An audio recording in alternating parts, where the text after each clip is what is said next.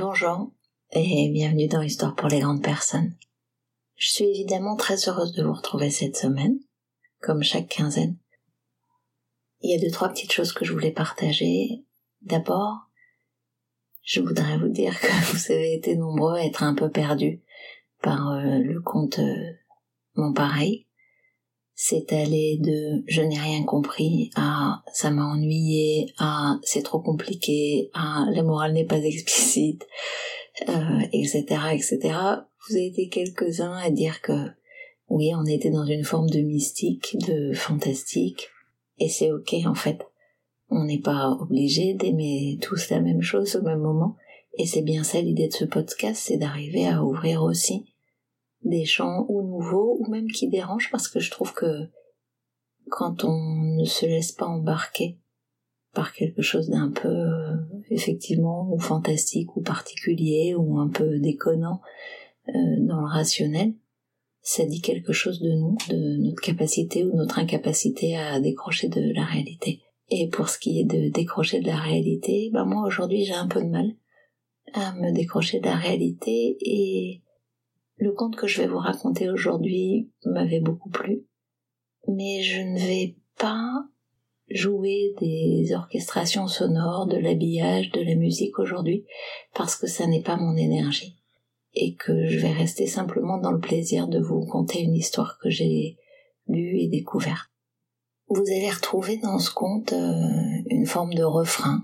Et quand je vais m'apprêter à la lire une deuxième fois, puis une troisième fois, vous allez être probablement un peu saturé de ce refrain eh ben, je vous invite à vous détendre et à accepter que je puisse faire de la répétition et à écouter l'histoire. Et peut-être que le fait qu'il n'y ait pas de musique, qu'il n'y ait pas de virgule sonore, vous permettra de vous concentrer différemment sur l'histoire. Elle s'appelle Petite histoire autobiographique, c'est une histoire de boucaille. Elle parle de notre singularité ou de notre absence de singularité. Il était une fois un monsieur qui vivait comme ce qu'il était un individu parfaitement ordinaire.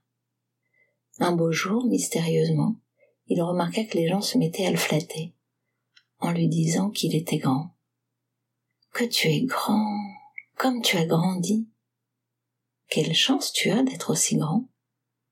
Au début, cela le surprit, et pendant quelques jours, il remarqua qu'il se regardait du coin de l'œil lorsqu'il passait devant les vitrines des magasins et les glaces du métro. Mais l'homme, se voyait toujours le même, ni très grand, ni très petit. Il essaya de ne pas y attacher d'importance, mais lorsqu'au bout d'une semaine il remarqua que trois personnes sur quatre le regardaient d'en bas, il commença à s'intéresser au phénomène. L'homme acheta un mètre pour se mesurer, il le fit avec méthode et minutie, et après plusieurs mesures et vérifications, il eut la confirmation que sa taille n'avait pas changé. Les autres continuaient de l'admirer. Ah, que tu es grand, comme tu as grandi. Quelle chance tu as d'être aussi grand. L'homme se mit à passer de longues heures devant son miroir, se regardant. Il essayait de voir s'il était vraiment plus grand qu'avant. Rien à faire, il se trouvait normal, ni très grand, ni très petit. Non content de cela, il décida de marquer sur le mur, avec une craie, le sommet de son crâne. Il aurait ainsi une référence infaillible de son évaluation. Les gens continuaient à lui dire oh, que tu es grand comme tu as grandi. Quelle chance tu as d'être aussi grand. Je vous avais prévenu hein, pour la répétition. Et il se penchait en arrière pour le regarder d'en bas. Les jours passèrent. Plusieurs fois, l'homme refit une marque sur le mur, à la craie. Mais la marque était toujours à la même hauteur l'homme se mit à croire qu'on se moquait de lui. Aussi, à chaque fois que quelqu'un lui parlait de taille, il changeait de sujet, l'insultait ou simplement s'en allait, sans dire un mot. Cela ne servit à rien, ça continuait. Ah, que tu es grand, comme tu as grandi. Quelle chance tu as d'être aussi grand. L'homme était très rationnel, et tout cela, pensa-t-il, devait avoir une explication. Il recevait tant d'admiration, et c'était si agréable de la recevoir que l'homme voulut que ce fût vrai. Et un jour, il lui vint à l'idée que peut-être, ses yeux le trompaient.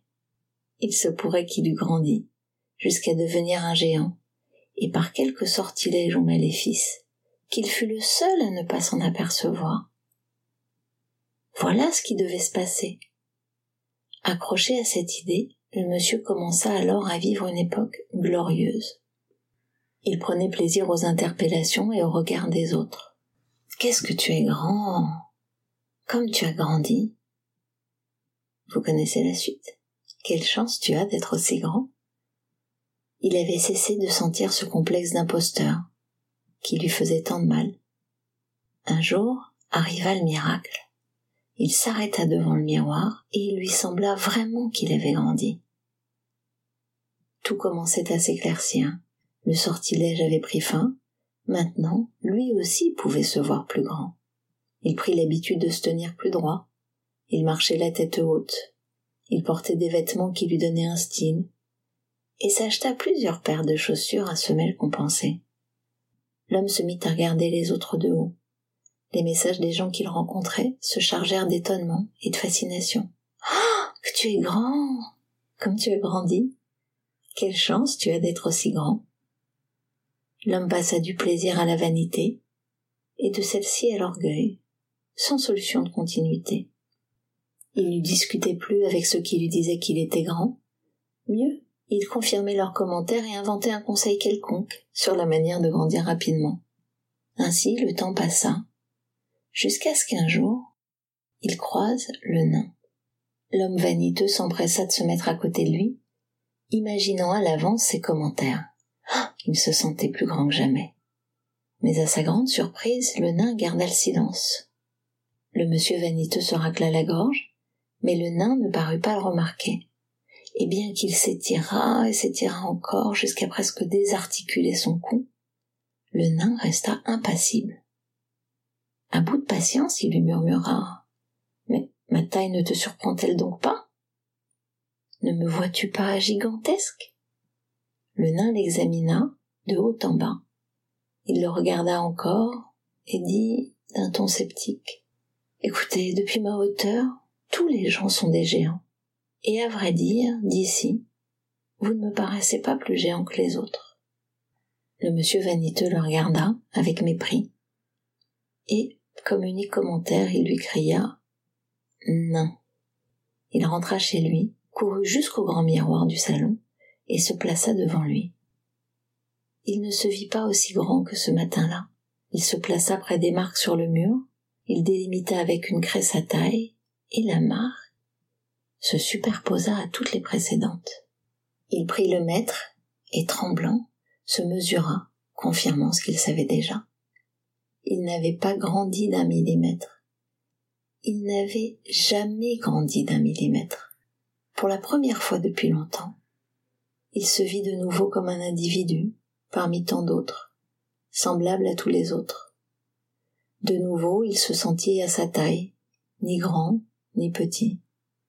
Qu'allait-il faire maintenant quand il rencontrerait les autres? Il savait à présent qu'il n'était pas plus grand qu'eux.